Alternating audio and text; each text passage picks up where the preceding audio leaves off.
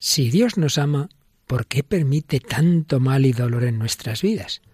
Hoy hablamos del sufrimiento, la muerte y la esperanza. ¿Nos acompañas?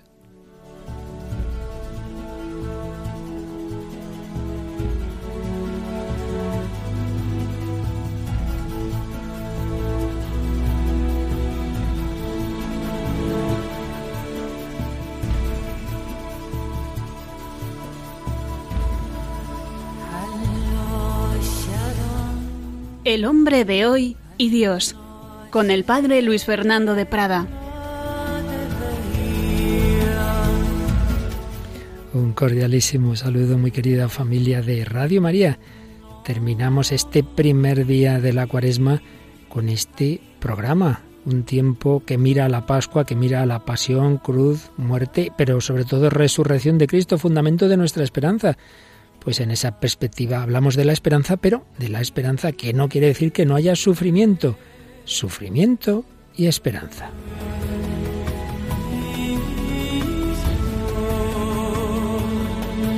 Y en esta travesía nos acompaña una semana más Paloma Niño, buenas noches. Paloma, ¿qué tal este primer día de la cuaresma? Buenas noches, Padre Luis Fernando. Pues muy bien, ya con la ceniza puesta y empezando el camino de estos 40 días. Así es, debemos mirar hacia esa, esa cima, hacia esa Pascua, hacia, hacia esa resurrección, pero con la ceniza puesta, como bien dices, con la humildad y la conciencia de nuestra fragilidad, pero sabiendo que el amor de Dios es más fuerte que todo ello. También es grande el amor de nuestros oyentes que siempre nos hacen algún comentario. Teníamos por ahí alguno pendiente en Facebook, de los cuales seleccionas algunos, ¿verdad? Sí, hoy hemos seleccionado dos de estos comentarios. Uno de ellos es de Giovanni Martini, que nos dice, hacéis un gran bien analizando la cultura y la filosofía desde el punto de vista de la fe, sin miedo y sin complejos. Me encanta cuando habláis de literatura. Espero seguir escuchándoos mucho tiempo y que lleguéis a cada vez más temas. Pues muchas gracias a Giovanni. En efecto, es lo bonito, pues desde la fe, ver la cultura, ver la literatura, el cine, la música, todo tiene que ver con Jesucristo y el comentario de Eleazar Leiva que nos dice excelente programa para analizar desde la óptica espiritual el plan divino y salvador que tiene Dios para la humanidad. Hoy Dios toca las puertas de tu mente y corazón. Las tienes preparadas para recibir al Rey de Reyes y Señor de Señores. Pues hay que prepararlas para recibir esa gracia de la Pascua y para ello tenemos todo este tiempo de la Cuaresma, para abrirnos al Señor. Bueno, pues estamos en ese precioso tema de la esperanza, ya en la parte final, lo que ya es el sentido cristiano de la esperanza, la virtud teologal de la esperanza, hemos estado hablando de ella, de los errores y pecados contra la misma, y hoy vamos a ver algo de un tema que realmente lo hemos tocado muchas veces en este y en otros programas de Radio María, porque está en nuestra vida constantemente, el sufrimiento, pero obviamente en relación con la esperanza. Debe puede quitarnos la esperanza del sufrimiento pues no para un cristiano desde luego que no se lo debe quitar como tenemos en Cristo mismo. Ya sabemos, la señal de cristiano es la cruz, sí, sí, pero Cristo ha vencido con su resurrección. Bueno, pues todo ello, como siempre, vamos a intentar verlo desde la doctrina católica, Benedicto XVI, Papa Francisco, el testimonio, mártir vietnamita, San Pablo Lebautin, pero también el testimonio de personas que viven hoy con nosotros, como un joven presente en más de un programa de Radio María del que hoy nos va a hablar un poquito Paloma. Sí, hoy vamos a hablar del testimonio de Dimitri Conejo Sanz. Pero por supuesto, como siempre, como decíamos antes, en relación con la cultura, traemos por un lado música cristiana de un cantante hispanoamericano, Marcelo Olima, pero también de un grupo digamos, de música laica civil, una canción famosa de Eurythmics. Sí, hoy traemos la canción Miracle of Love y bueno, pues diversos textos de varios autores, pero también de una manera muy particular. Hoy vamos a ver este tema del sufrimiento, la muerte y la esperanza en un, en un tema realmente doloroso, la muerte cuando la enfermedad y la muerte llegan a los niños y es lo que aparece en una película. Es la película Vivir para siempre. Vivir para siempre, escucharemos algunos cortes de esta película. Bueno, pues con todo esto y lo que el Espíritu Santo vaya inspirando, confiamos en que el Señor aumente nuestra esperanza en medio de las dificultades, en medio de los misterios que podamos vivir en la vida, gozosos o dolorosos, para que un día lleguemos a los gloriosos.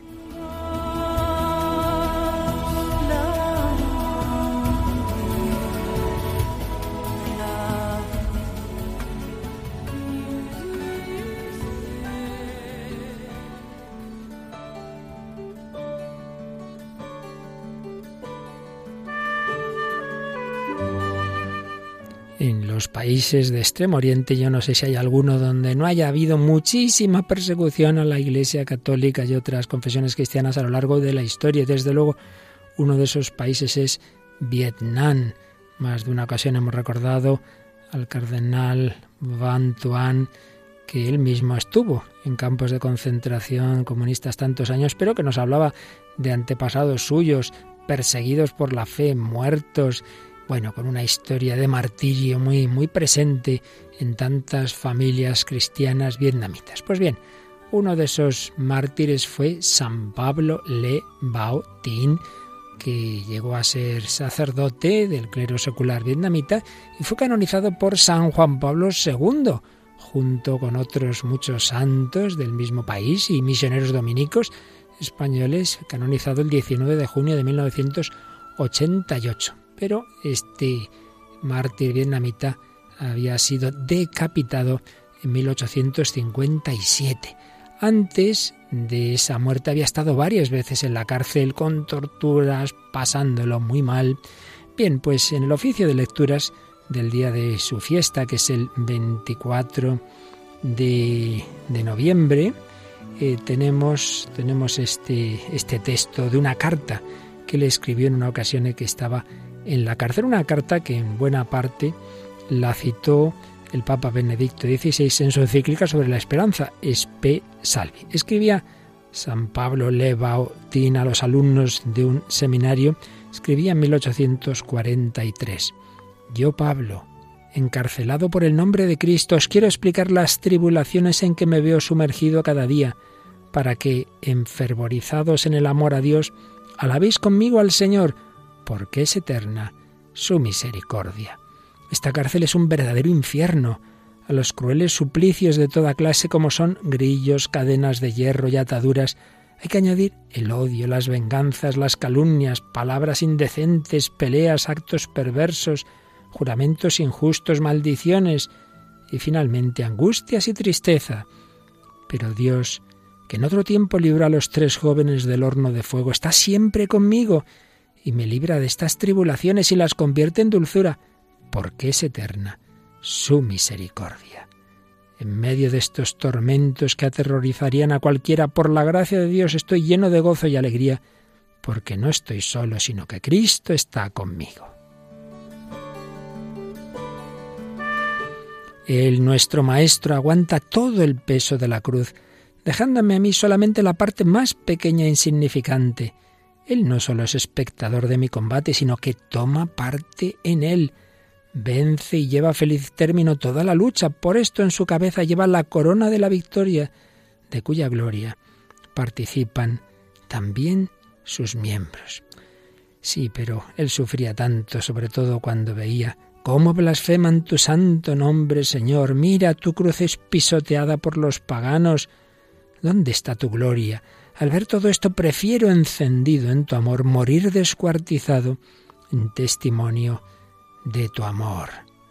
Queridos hermanos, al escuchar todo esto, llenos de alegría, tenéis que dar gracias incesantes a Dios, de quien procede todo bien.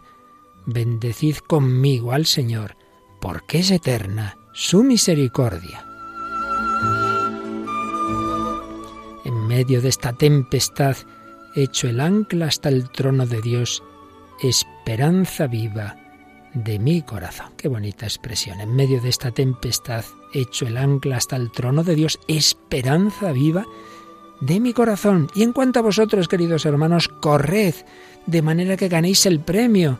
Haced que la fe sea vuestra coraza y empuñad las armas de Cristo con la derecha y con la izquierda, como enseña San Pablo, mi patrono. Más os vale entrar tuertos o mancos en la vida que ser arrojados fuera con todos los miembros ayudadme con vuestras oraciones, para que pueda combatir como es de ley, que pueda combatir bien mi combate hasta el final, corriendo así hasta alcanzar felizmente la meta. En esta vida ya no nos veremos, pero hallaremos la felicidad en el mundo futuro, cuando ante el trono del Cordero Inmaculado cantaremos juntos sus alabanzas rebosantes de alegría por el gozo de la victoria para siempre. Amén.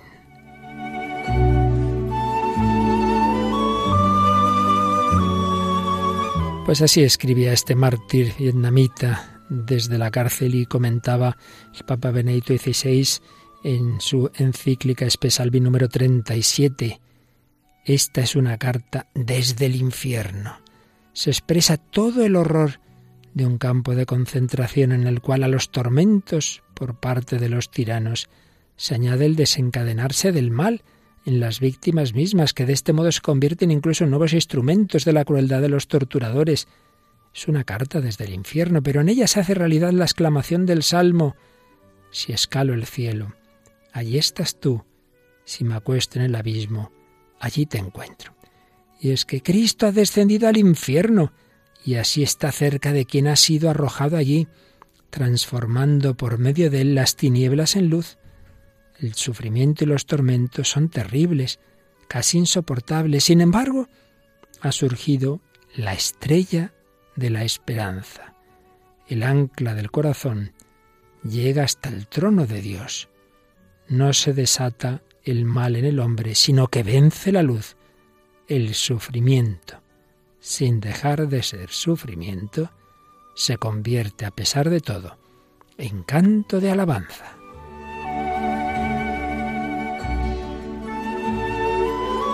Pues es la bella conclusión de este testimonio y de esta reflexión que hacía Benedicto XVI. Un gran sufrimiento, una carta desde el infierno a los infiernos de este mundo, el sufrimiento, sin dejar de ser sufrimiento, a pesar de todo, se convierte en canto de alabanza. El sufrimiento no quita la fe y la esperanza al verdadero cristiano. Sufrimiento en esperanza, porque no sufrimos solos, porque Cristo está con nosotros porque Él ha vencido y vencerá en nosotros.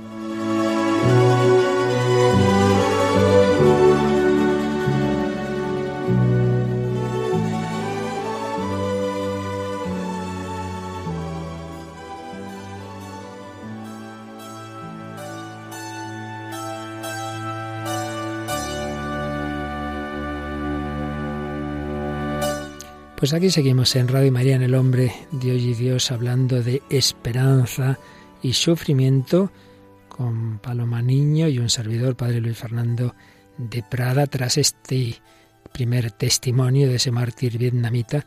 Recordemos unas palabras ya a un nivel más, digamos, humano, filosófico, como las que el filósofo español Alejandro ya no escribía hace unos años en un libro sobre la antropología, el sentido de la vida humana.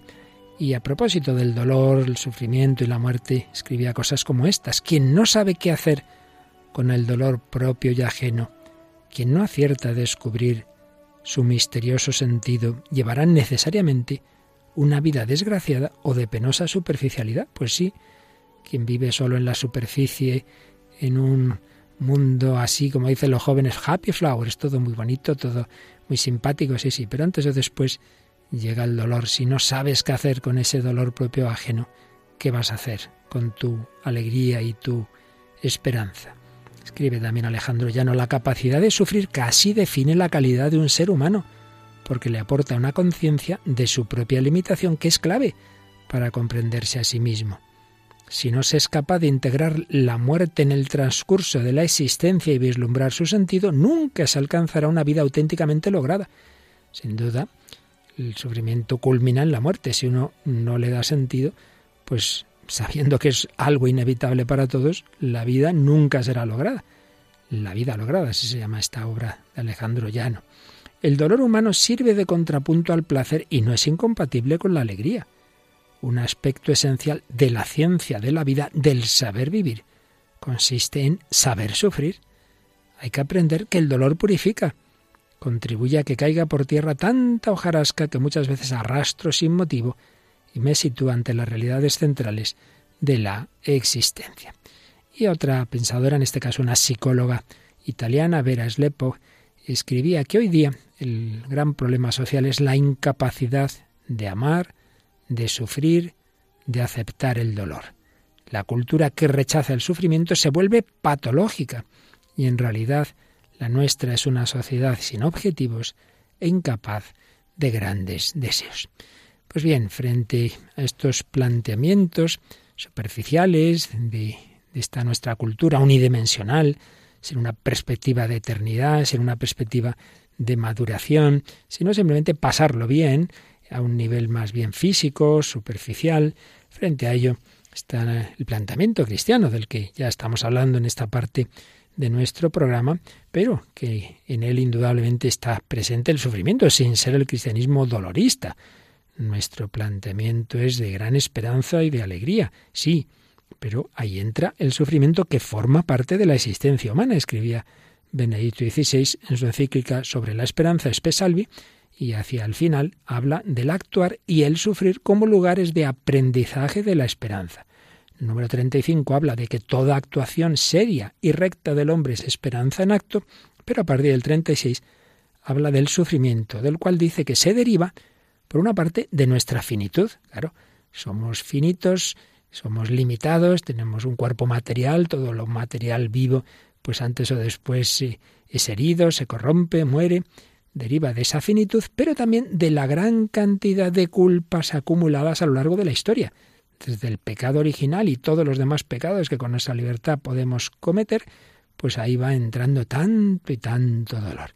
Y ante el sufrimiento ciertamente debemos, escribía el Papa, hacer todo lo posible para disminuirlo, impedir cuanto se pueda el sufrimiento de los inocentes, aliviar los dolores, son deberes de justicia y de amor.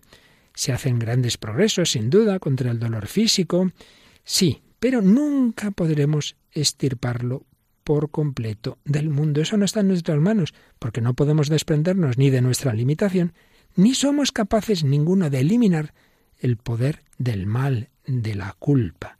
Esto, decía Benedicto XVI, solo podría hacerlo Dios, y solo un Dios que haciéndose hombre entrase personalmente en la historia y sufriese en ella.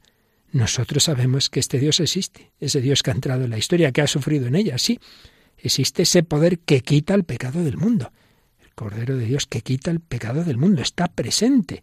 Y con la fe en la existencia de este poder ha surgido en la historia la esperanza de la salvación del mundo. Pero se trata de esperanza, no aún de cumplimiento. Esperanza que nos da el valor para ponernos de la parte del bien, aun cuando parece que ya no hay esperanza. Y conscientes además de que, viendo el desarrollo de la historia, tal como se manifiesta externamente, el poder de la culpa permanece como una presencia terrible, incluso para el futuro. Pues sí, vemos tanta injusticia en el mundo, tantos poderosos que pueden hacer el mal y lo hacen, que realmente nos asustamos. Y podemos perder esa perspectiva de que, de que al final vence siempre el Señor. Está ahí el dolor, pequeño y grande. Podemos tratar de limitar el sufrimiento, luchar contra él, dice el número 37 de Espesalvi, pero no podemos suprimirlo. Cuando los hombres, intentando evitar toda dolencia, tratan de alejarse de todo lo que podría significar aflicción, cuando quieren ahorrarse la fatiga y el dolor de la verdad, del amor y del bien, entonces caen en una vida vacía, en la que puede que no exista el dolor, pero en la que la oscura sensación de la falta de sentido y de la soledad es mucho mayor aún. Por eso, lo que cura al hombre no es esquivar el sufrimiento y huir ante el dolor, sino la capacidad de aceptar la tribulación, madurar en ella y encontrar en ella un sentido mediante la unión con Cristo, que ha sufrido con amor infinito. Y era en ese contexto donde el Papa Benedicto XVI traía ese ejemplo que hemos recordado antes de ese mártir vietnamita. Ciertamente tenemos y, podemos y debemos hacer todo lo posible también de, aliviar los pequeños sufrimientos. Por eso, en otro lugar de la encíclica, decía Benedicto XVI que en nuestras penas y pruebas menores siempre necesitamos también nuestras grandes o pequeñas esperanzas, una visita afable, la cura de las heridas internas y externas, la solución positiva de una crisis. También esos tipos de esperanza pueden ser suficientes en las pruebas más o menos pequeñas, pero en las pruebas verdaderamente graves, en las que tengo que tomar mi decisión definitiva de anteponer la verdad al bienestar, a la carrera, a la posesión, es necesaria la verdadera certeza, la gran esperanza.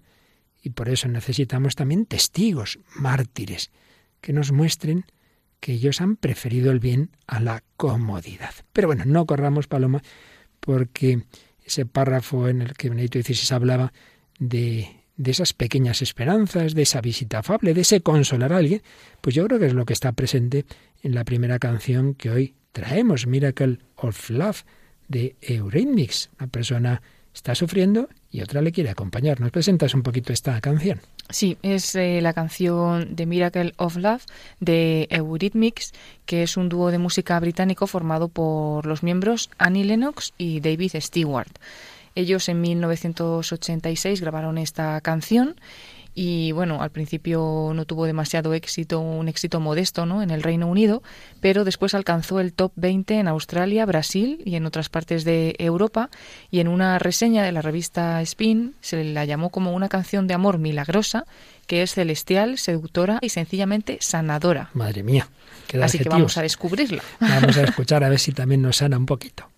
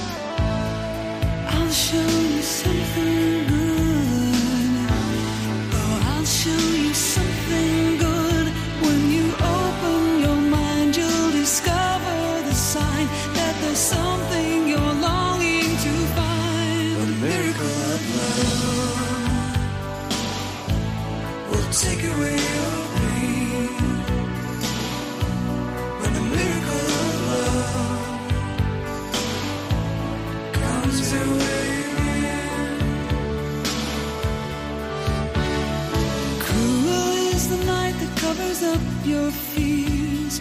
Tender is the one that wipes away your tears.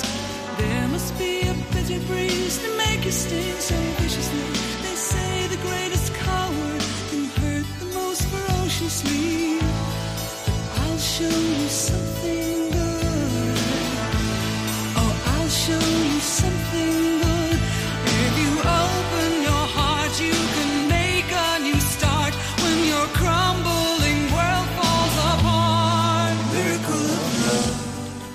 Tristezas intentas ocultar en un mundo de ilusión que está cubriendo tu mente. A veces queremos tapar esas tristezas, pero no, ese no es el camino. Te mostraré algo bueno. Cuando abras tu mente descubrirás la señal de que hay algo que estás ansiando encontrar. El milagro del amor se llevará tu dolor. Cuando el milagro del amor se cruce en tu camino otra vez, cruel es la noche que esconde tus miedos. Tierno es aquel que te limpia las lágrimas. Debe haber una amarga brisa para hacer que te escueza tan brutalmente. Dicen que el mayor cobarde es el que más ferozmente puede hacer daño, pero te mostraré algo bueno. Si abres tu corazón, puedes tener un nuevo comienzo. El milagro del amor se llevará tu dolor cuando el milagro del amor se cruce en tu camino. Otra vez el milagro del amor. Debe hacer falta un milagro. Se llevará tu dolor.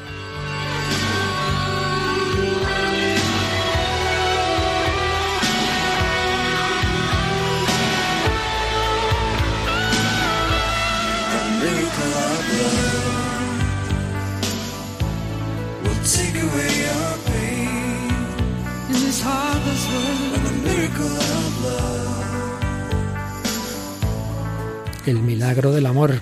De, ello habla también Benito XVI en Espesalvi. Realmente el amor es el gran milagro.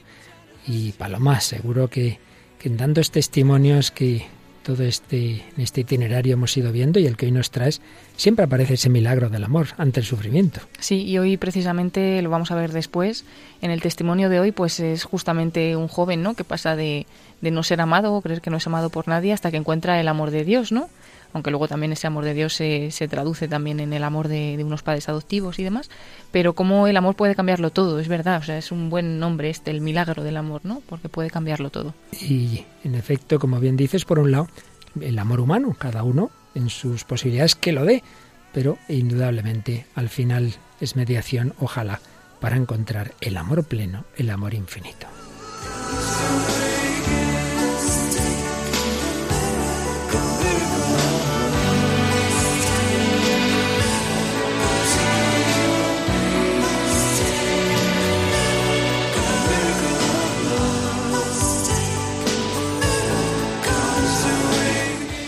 The Miracle of Love de Mix. Bien, pues sí, con ese amor, con esa cercanía, podemos consolar, podemos animar, pero indudablemente, como decía Benedicto XVI en Espesalvi, hay penas ya demasiado grandes para un mero consuelo humano y entre ellas, sin ninguna duda, está la muerte de los niños. Las personas que, que trabajan en hospitales de niños, aquí en Radio María tenemos algunas, pues realmente es un momento muy duro cuando unos padres ven que se les va un hijo. Hace falta mucha fe, mucha esperanza. Bueno, pues de este tema tan tan fuerte es del que trata la película que hoy os ofrecemos, ¿verdad, Paloma? Sí, es la película Vivir para siempre, una película española del año 2010 dirigida por Gustavo Ron. Como bien pues eh, decías, padre, eh, Sam es un niño de 12 años que le apasiona las historias fantásticas, quiere saberlo todo sobre películas de miedo, sobre fantasmas, aeronaves, todo lo que le interesa y sobre todo también quiere empezar a dar sus primeros pasos más allá de, de su edad, quiere conocer experiencias de los adolescentes porque él seguramente no llegará a esa edad. Tiene una leucemia y aunque los adultos le responden normalmente de forma ambigua a sus preguntas y evitan hablar de ciertas cuestiones, él quiere conocerlo todo sobre la muerte a la que piensa que se va a enfrentar. Para encontrar la respuesta a sus preguntas, decide escribir un diario personal que al final se convierte también en una investigación de lo que, lo que está ocurriendo en su vida, llena pues de observaciones y reflexiones sobre las inquietudes que, que tiene. Y junto a ese diario van haciendo, y digo van porque hay otro amigo suyo que también tiene leucemia, entonces la película aparecen estos dos chiquitos y junto al diario se van tomando, van haciendo tomas de vídeo. Entonces se graban un vídeo que eh, ellos lo van a dejar como un legado para cuando ya no estén en este mundo, se pueda leer ese libro, se pueda ver ese vídeo. Bueno, pues muy al principio de la película escuchamos estas primeras palabras de este joven protagonista.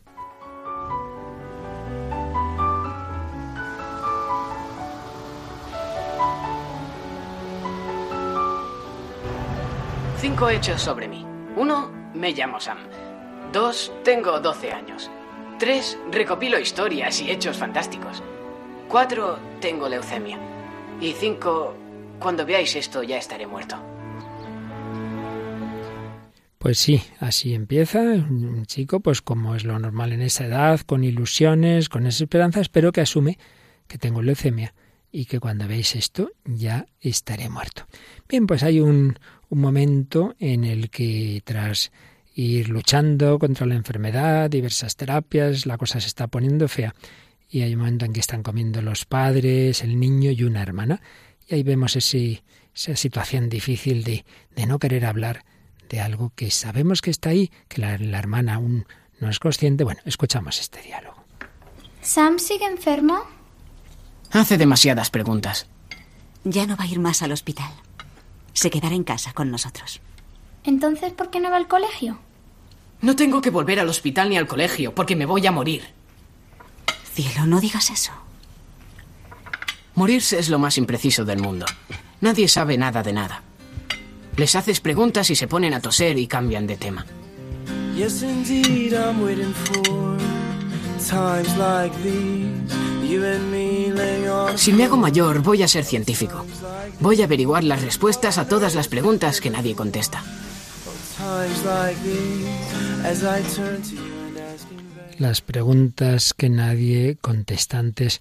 Recordábamos esas palabras de Alejandro Llano, las que nos decía que si alguien no tiene ninguna palabra que decir ante el sufrimiento y la muerte, pues realmente se va a quedar sin sentido en su vida porque de una manera o de otra, antes o después, son realidades que siempre van a aparecer y el mundo de hoy quiere ocultarlas, no hablar de la muerte. Esto no se menciona. Que antes los niños se les llevaba a despedirse de padres, de abuelos. Ahora ya no. Que no vean eso, que no, como si eso no existiera.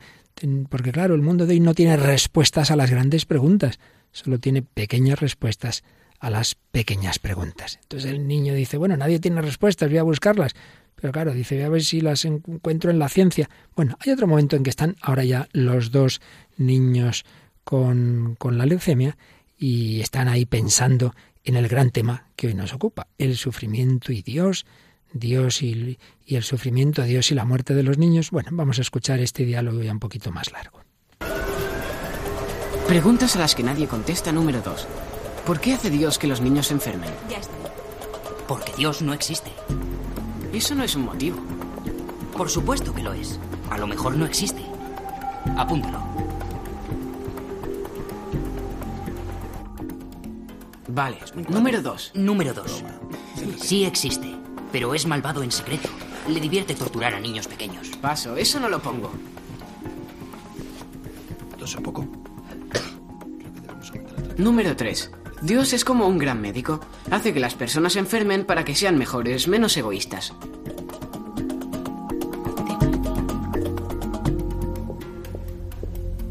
Vamos, Sam. Hoy la clase es en casa de Félix. Y no le importa que te mueras porque te vas al cielo, que es donde él vive. Eso es una chorrada. Es lo que dice mi madre. ¿Cómo te vas a volver mejor por tener cáncer? No sé, te emocionas porque puedes montar en bici y toda tu familia se pone contenta. Si no estás enfermo, nadie valora que puedas montar en bici. Esa es la parida más grande que he oído en mi vida. ¿Dios hace que tengas cáncer para enseñarte lo bueno que es montar en bici? No puedes escribir eso. Pues ya lo he escrito. Vale, cuatro. No hay razón. Cinco, sí hay razón. Pero no conseguimos entenderla. Es un castigo por ser malo. No lo es. ¿Por qué no? Para los budistas sí.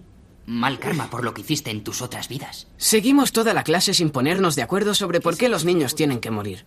Félix repetía muchas veces que ya somos perfectos, demasiado buenos para esta tierra. Por eso nos tocaba irnos tan pronto.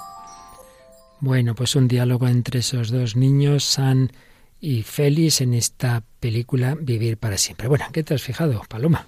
Bueno, es muy interesante. Han tocado en poco tiempo muchos temas muy Muchas rápidos. respuestas a ese gran tema del sufrimiento, Sí, ¿verdad? de hecho, pues eh, reflexiones que también se hacen quizás muchos adultos, pero ellos, pues Sí. en ese momento de enfermedad, como que se han tenido que ver abocados a hacerse esas preguntas antes y, como bien decía, nadie nos da respuestas, porque es verdad que eh, ante la muerte eh, normalmente no, no nos gusta pensar en ellos, como "Ah, la muerte, no, no digas nada de morirte, porque claro, es como que asusta, ¿no? Y, y, bueno, por ejemplo, me quedo con lo que ha dicho de que Dios es un gran médico, ¿no? Que al final la enfermedad eh, es para que seamos mejores y menos egoístas, ha dicho. O sea, Sí. que él mismo, a pesar de tener esa enfermedad, se está dando cuenta de que puede sacar lo mejor de sí mismo a través de, de esa enfermedad, ¿no? Incluso ha dicho que se valoraban más las cosas, como el simple hecho de montar en bici, ¿no? También ha hablado del destino último del cielo. Eh, y también, digamos, en perspectiva cristiana, dice, hay razón, pero no somos capaces de comprenderla. Y en cambio, el otro amigo Félix, digamos, en su boca, pues la película nos pone las respuestas desde la no fe. Dios no existe, no hay razón, eh, Dios es malo, o mm, es un castigo por ser malos, aunque eso, bueno, lo achaca al, al budismo. Lo que está claro es que el sufrimiento y sobre todo cuando se acerca la muerte nos pone ante las grandes cuestiones de la existencia y que en la respuesta cristiana, pues un poquito han sido aquí apuntados algunos aspectos. Es un tema que hemos tratado muy a fondo en muchísimos otros programas, aquí no podemos hacerlo de una manera exhaustiva, pero sí, por lo menos nos quedamos con, con estos apuntes, ¿no? Hay una razón, la hay, para todo la hay. Otra cosa es que la entendamos, no hemos hecho nosotros el mundo. Dios sabe más que nosotros y Él tiene esa perspectiva, igual que los padres llevan a un niño al hospital y el niño sufre y luego se cura eh, y, y, de mayor habrá entendido que si no lo hubieran llevado y hubiera sufrido, no se hubiera curado, pues también Dios nos lleva a un hospital en esta vida para curarnos hacia el cielo, para hacernos mejores, para tener ese destino eterno, perspectiva de eternidad. Y muchas veces eh, es un sufrimiento que Dios no quiere, que viene del mal humano, como leíamos también antes en Espesalvi, pero que en, la providencia de Dios, en su permisión, al final puede acabar sacando un bien de él. Y eso es lo que, sin duda, tenemos en ese testimonio que nos traes hoy, Paloma, de un joven que ya está en varios programas de Radio María, en directo, en vivo, pero bueno, hoy tú nos vas a, a resumir lo esencial de la vida de este joven. Sí, es eh, Dimitri Conejo Sanz, ya ha dado su testimonio aquí en Radio María, en Hay mucha gente buena, y lo hemos escuchado también en otros momentos. Y él pues llegó a España eh, a los 10 años junto a su hermana, procedentes de los dos de Rusia después de ser adoptados. Pero su vida hasta ese momento, él con 10 años, su hermana más pequeña, pues habían tenido una vida de infierno. Sus padres eran alcohólicos y, como él cuenta, les dejaban abandonados para ellos poder emborracharse. Para poder comer, pues él con apenas cinco años pescaba, recogía setas cerca de la chabola en la que vivía y como también veía que a su hermana sus padres también las dejaban abandonada, incluso siendo un bebé, pues se la llevaba al mercado a mendigar con él para conseguir algo de comida. No solo mm, era hambre lo que tenía y un abandono por parte de sus padres, sino que también le maltrataban, sobre todo su padre. Eh, ha contado también que su padre alguna vez llegó borracho a casa y agarrando a su madre le exigió a Dimitri que pegara a su madre. Él recuerda que en ese momento tenía cinco años, que se puso a llorar y que se fue, pero que el padre le siguió, le cogió del cuello y le dijo que o le pegaba a su madre o eh, le mataba a él. Y entonces eh, se acuerda todavía de, la mirada de su madre gritando al niño que le pegara, que le pegara, que le pegara. Y dice que eso se le quedó muy grabado. Su vida dio un pequeño giro un día que una profesora le vio mendigando en el mercado con su hermana. Entonces, el día siguiente en clase le llevó al despacho del director y le dijeron si querían ir a un orfanato. Él le dijo que sí, simplemente porque podría comer todos los días y lo que no sabía él era el día a día de este orfanato. Las palizas continuaron por parte de los mayores del orfanato y también constantes humillaciones por parte de las cuidadoras, que además le quitaban la poca esperanza que podían tener estos niños, diciéndoles que no eran nadie y que no eran queridos por nadie. Pero un día eh, llegó un sacerdote ortodoxo a este orfanato, la visita de, un pope, habló de Dios Padre. Dios, Dios, es un Padre que os quiere. Entonces esa frase le llamó la atención a Dimitri y mm, fueron después a una charla posterior. Solo fueron tres niños, él fue uno de ellos. Y empezó el religioso a hablar del amor de Dios, de cómo les cuidaba y de cómo sufría con ellos. Pero eso era incomprensible para un niño que solamente había sufrido palizas, odio y, hambre desde pequeño. Dimitri le dijo al sacerdote, si Dios existe, si tu Dios existe, de nosotros eh, se ha olvidado. Entonces, tras esa charla, el Pope habló con él y le regaló unas velas, un libro azul cuatro iconos bizantinos con figura de diferentes santos y todo ello Dimitri todavía lo, lo, conserva. Además le pidió que rezara a Dios cada noche y que le pidiera lo que él quisiera.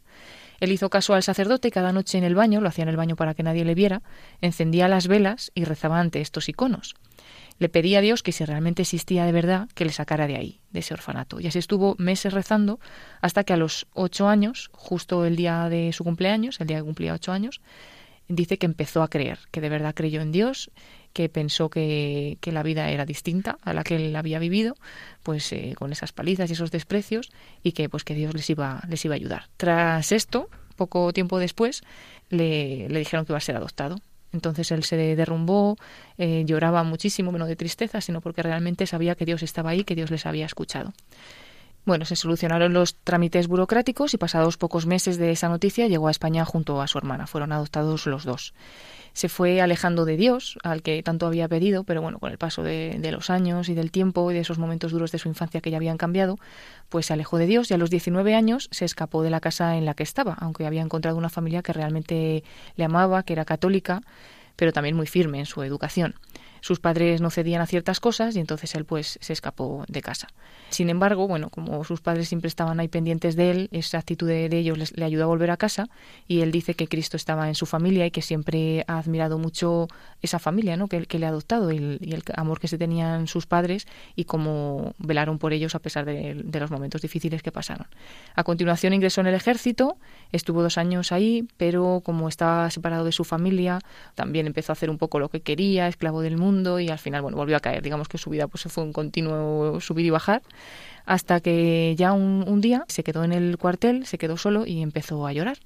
Entonces cogió una navaja y se la puso en la muñeca con la intención de suicidarse. Justo en ese momento sonó el teléfono y él lo percibió como un signo. Lo cogió y era una amiga que le invitaba a cursillos de, cristiandad.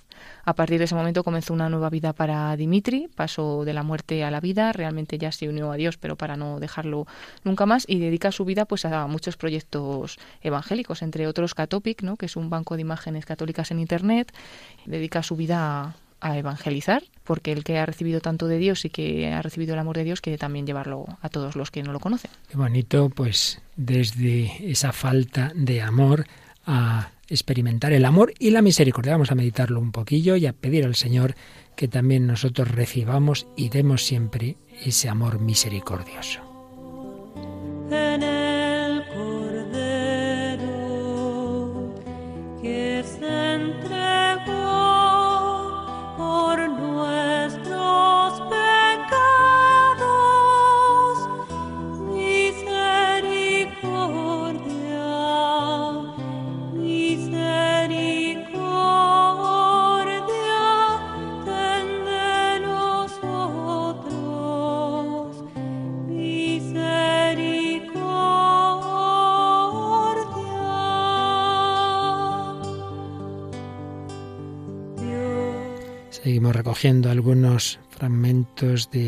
Encíclica Espesalvi de Benedicto XVI sobre la esperanza y el sufrimiento. Aceptar al otro que sufre significa asumir su sufrimiento, de modo que éste llegue también a ser mío. Ahora se ha convertido en sufrimiento compartido, queda traspasado por la luz del amor. La palabra latina con solatio, consolación, lo expresa de manera muy bella, consolatio, ser con, en la soledad que ya no es soledad.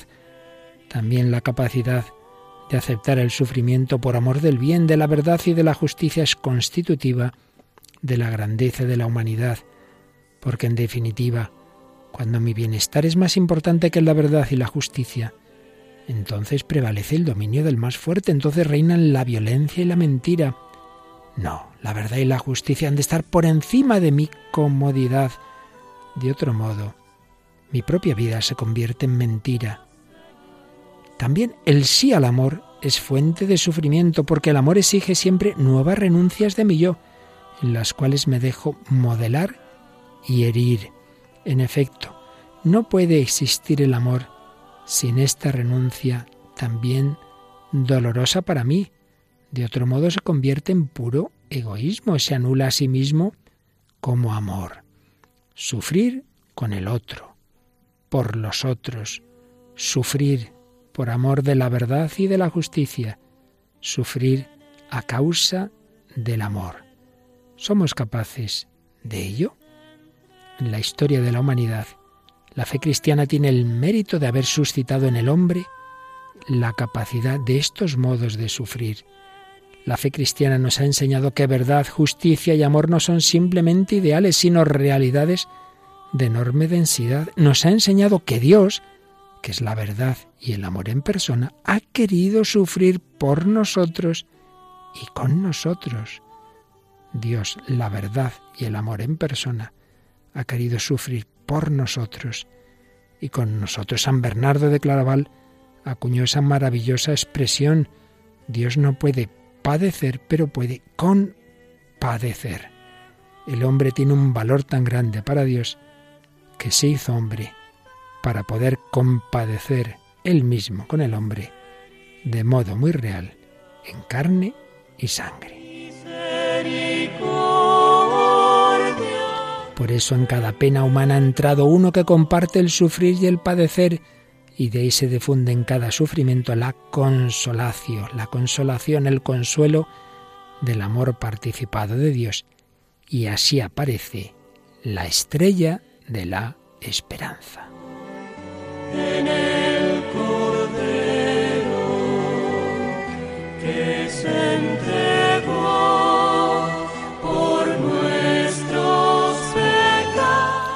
La estrella de la esperanza en el sufrimiento, sí, pero ¿y si llega ya la muerte?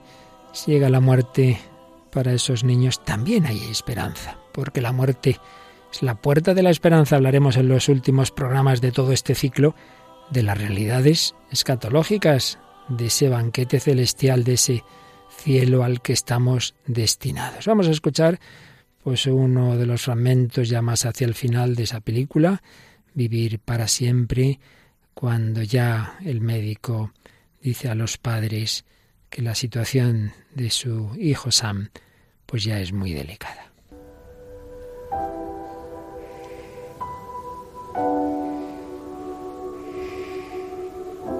¿Cuánto tiempo tenemos?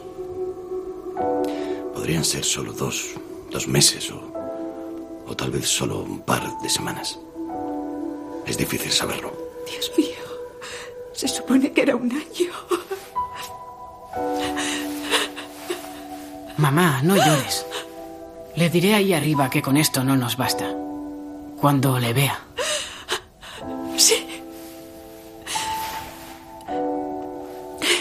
Dile que queremos que nos devuelva el dinero. Indudablemente, el tener fe y esperanza no quita el dolor de saber que un hijo se va de esta vida, pero incluso parece, Paloma, que hasta lo toma con cierta, cierta gracia. Dile que nos devuelva el dinero. Se enfada un poquito así con Dios, vamos a protestar, pero bueno, tienen un Dios al que recurrir. Sí, y también la confianza del niño, ¿no? Ya le diré ahí arriba que con esto no nos basta. Pero bueno, que se va con esa fe. Sabe que hay alguien ahí arriba, como digo, ya trataremos de ese destino eterno. Por eso sabemos que el sufrimiento, por un lado aquí en esta vida, pues el Señor lo permite para nuestro bien, para nuestra maduración. Yo siempre pienso que lo peor del sufrimiento no es sufrir, todos sufrimos, sino sufrir con tres circunstancias, en soledad, sin sentido y sin esperanza. Pues bien, el cristiano no sufre en soledad, lo hemos oído en ese testimonio del mártir vietnamita, él no estaba solo, estaba Cristo con él en la cárcel, no está solo, no sufre sin sentido, todo tiene sentido. La fe nos da sentido a todo, a los misterios gozosos, pero también a los dolorosos de la vida. Y con esperanza, porque no vamos hacia la muerte eterna, no vamos hacia un sepulcro, vamos hacia la vida, vamos hacia la plenitud. Por eso, confianza en toda circunstancia. Recordarás, Paloma, que retransmitimos en el año de la misericordia una, una vigilia de oración para enjugar las lágrimas, con testimonios muy fuertes de, de, personas, de familias que habían sufrido mucho. Recuerdas que realmente fue muy, muy impresionante con el Papa Francisco. Pues bien, vamos a recordar que tras esos testimonios en los que hubo, por ejemplo, la familia Pellegrino que, que había tenido el suicidio de un hijo, o un refugiado eh, pakistaní católico que tuvo que huir porque los mataban a él y a su familia, en fin, otras muchas situaciones muy duras. Al final de ellas, de esos testimonios, Papa Francisco tuvo unas palabras de las cuales recordamos algunos fragmentos. En los momentos de tristeza, en el sufrimiento de la enfermedad, en la angustia de la persecución, en el dolor por la muerte de un ser querido, todo el mundo busca una palabra de consuelo. Sentimos una gran necesidad de que alguien esté cerca y sienta compasión de nosotros. Experimentamos lo que significa estar desorientados, confundidos, golpeados en lo más íntimo, como nunca nos hubiéramos imaginado. Miramos a nuestro alrededor con ojos vacilantes buscando encontrar a alguien que pueda realmente entender nuestro dolor. La mente se llena de preguntas, pero las respuestas no llegan. La razón por sí sola no es capaz de iluminar nuestro interior, de comprender el dolor que experimentamos y dar la respuesta que esperamos. En esos momentos es cuando más necesitamos las razones del corazón. Vemos cuánta tristeza hay en muchos de los rostros que encontramos, cuántas lágrimas se derraman a cada momento en el mundo. Juntas forman como un océano de desolación que implora piedad, compasión, consuelo. Las más amargas son las provocadas por la maldad humana, las lágrimas de aquel a quien le han arrebatado violentamente a un ser querido. Hay ojos que a menudo se quedan mirando fijos a la puesta del sol que apenas consiguen ver el alba de un nuevo día. Tenemos necesidad de la misericordia del consuelo que viene del Señor. Después hablaba pues de cómo debemos ayudarnos unos a otros, pero también hablaba de la oración como la verdadera medicina para nuestro sufrimiento. Y recordaba esas preciosas palabras de San Pablo, ¿quién nos separará del amor de Cristo? La tribulación, la angustia, la persecución, el hambre, la desnudez, el peligro, la espada. No, no, no, no. En todo esto vencemos gracias a aquel que nos ha amado. El poder del amor transforma el sufrimiento en la certeza de la victoria de Cristo y de la nuestra con Él, y en la esperanza de que un día estaremos juntos de nuevo y contemplaremos para siempre el rostro de la Santa Trinidad, fuente eterna de la vida y del amor. Y añadía que al final de cada cruz está siempre la Madre de Jesús que con su manto enjuga nuestras lágrimas, con su mano nos ayuda a levantarnos y nos acompaña en el camino de la esperanza. Si la homilía entera, fue el 5 de mayo de 2016. Pero vamos a terminar con una canción cristiana de confianza. Confío en ti, Señor, de un cantante católico, ¿verdad, Paloma? Sí, es Marcelo Olima, músico, cantautor católico que dedica su vida pues a llevar la palabra de Dios a través de la música. Está también casado, padre de cuatro hijos y es profesor de religión y bueno, pues se dedica a evangelizar con este tipo de canciones. Pues oímos Confío en ti, Señor.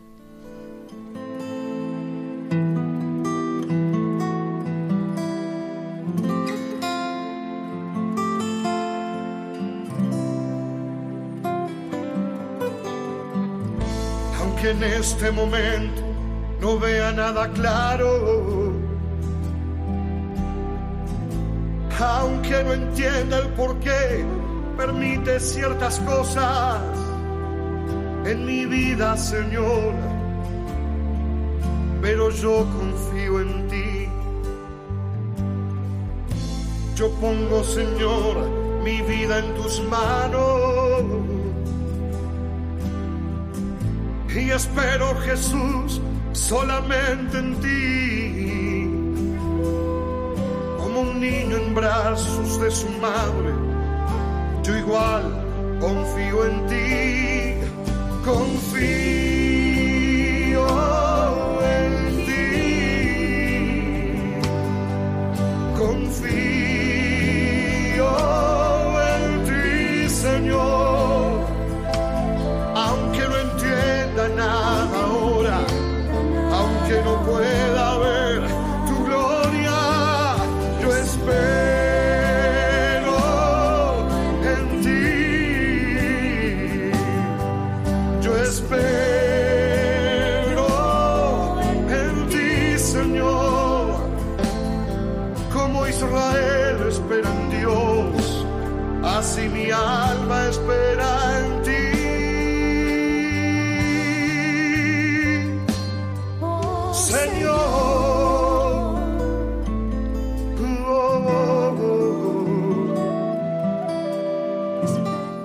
Confío en ti, Señor, de Marcelo Lima, cantante argentino, aunque nacionalizado también español, que expresa esa esperanza, aunque no entendamos tantas veces.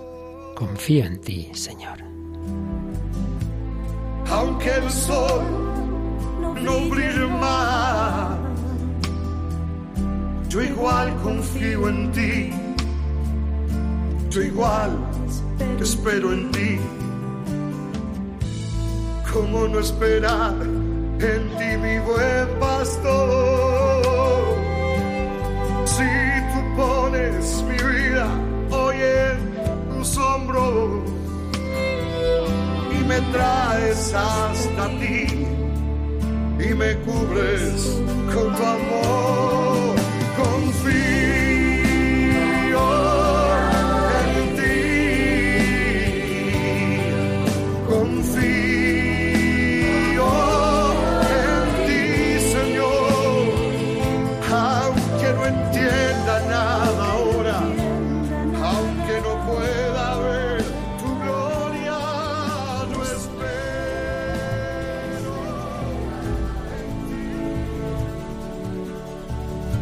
Aunque no entienda el mundo, no lo lleva mi pequeña mente, ¿cómo vamos a entender? Pero sí fiarnos del amor hecho carne en Jesucristo crucificado, muerto y resucitado. Hemos empezado el camino hacia la Pascua, hay que vivirlo con esperanza. Pues nada, Paloma, santo tiempo cuaresmal y recordamos una vez más el contacto con nuestros oyentes. Pues eh, pueden hacernos los comentarios que quieran en el correo electrónico el hombre de hoy y dios arroba radiomaria.es y también a través del Facebook del programa. Lo más fácil es buscar en el buscador de Facebook el hombre de hoy y dios y ahí encontramos la página con publicaciones de todos los programas y bueno pues esperamos los comentarios y lo mismo pues Santa Cuaresma para todos y para ti padre. Para Paloma Niño, para todos vosotros queridos oyentes. Y bueno, en este programa 262 del Hombre de Dios, donde hemos tenido desde la música de Eurythmics, el milagro del amor, la película Vivir para siempre, el testimonio de Dimitri Conejo, las palabras de Benedicto XVI del Papa Francisco, bueno, la música de Marcelo Lima, todo ella, para que crezcamos en la esperanza. Dios nos ama, Dios te ama, confía en Él.